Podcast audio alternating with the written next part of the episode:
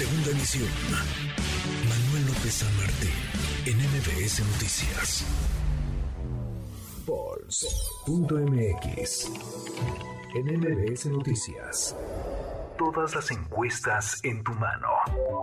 A propósito de presidenciales, de suspirantes a la candidatura presidencial en 2024, toca medirle el pulso al ranking, al Power Ranking presidencial de Paul CMX. Juan Pablo de Leo, socio director de Político MX. Juan Pablo, ¿cómo estás?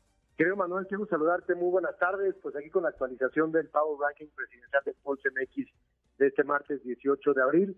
Recordarle, Manuel, a tu auditorio que esto no es nuestra encuesta, sino que es un Power Ranking con una metodología propia, en la cual nosotros hacemos una compilación de todas las encuestas de las encuestadoras que se van publicando y a partir de ahí nosotros lo que sacamos es un modelo estadístico en el que calificamos la potencia electoral que tiene cada uno de, estos actores. ¿Cómo salió el Power Ranking esta semana? Clara Sheinbaum en primer lugar se mantiene, Marcelo Ebrard en segundo lugar se mantiene, y Adán Augusto López en tercer lugar se mantiene. Después ya vemos los cambios. Ricardo Anaya, el panista, se mantiene en la cuarta posición. Santiago Krill eh, sube un espacio, pasa del sexto lugar al quinto lugar. El gobernador de Yucatán, Mauricio Vila, sube una posición, pasa del séptimo al sexto lugar. Lili Telle sube tres lugares, es la que más sube en nuestro top 10 de esta semana. Estaba en la posición 10 la semana pasada, en esta ocasión está en la posición número 7. Luis Donaldo Colosio Riojas es el que más baja en el eh, top 10. Él estaba en la posición número 5, ahora está en la posición número 8.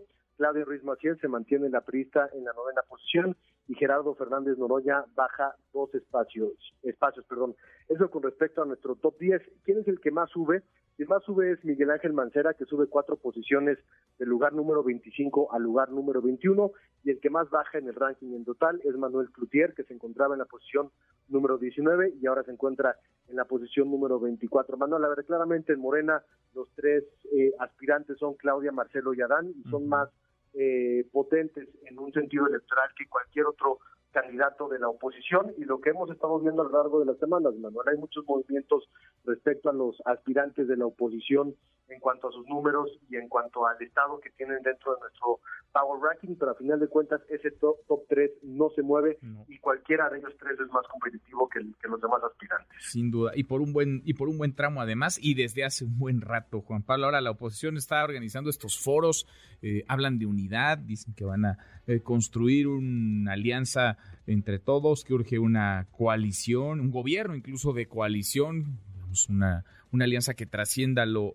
electoral, pero pues no terminan de levantar. Es decir, los personajes que vemos ahí eh, colocados, posicionados, son los que llevan muchos años. Ricardo Anaya, que vive fuera de México hace un buen rato. Santiago Krill, que tiene muchos años eh, de trayectoria, que tiene muchas horas de vuelo. El gobernador de Yucatán, que lo ha hecho bien, Mauricio Vila, la senadora Lili pero pues no, digamos, no va a aparecer nadie más. Quienes estén esperando un, milagro, ¿no? Parece que se van a tener que decantar por alguno de estos, eh, Juan Pablo.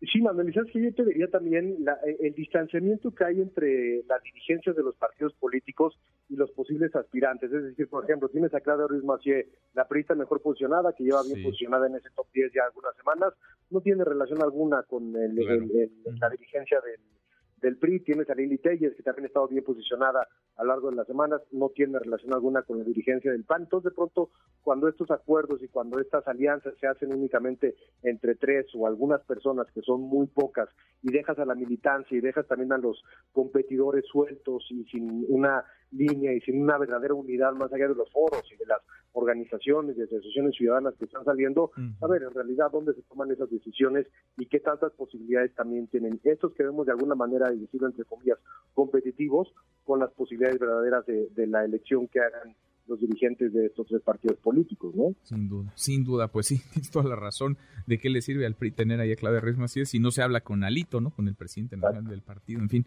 Qué, qué cosa, muy consolidados arriba, Sheinbaum, Ebrard y Adán Augusto López, uno, dos y tres, y de ahí para abajo medio se mueven, medio se mantienen, no bajan demasiado, tampoco crecen demasiado. Estamos eh, a poco más de 14 meses de la elección y no se ve cómo la oposición va a constituir un frente para hacer eh, competitivo a su candidato de cara a la próxima contienda presidencial. Juan Pablo, abrazo grande, gracias como siempre. Abrazo cuando nos escuchamos la próxima semana. Gracias, muchas gracias. Sociales para que siga en contacto: Twitter, Facebook y TikTok. M. López San Martín.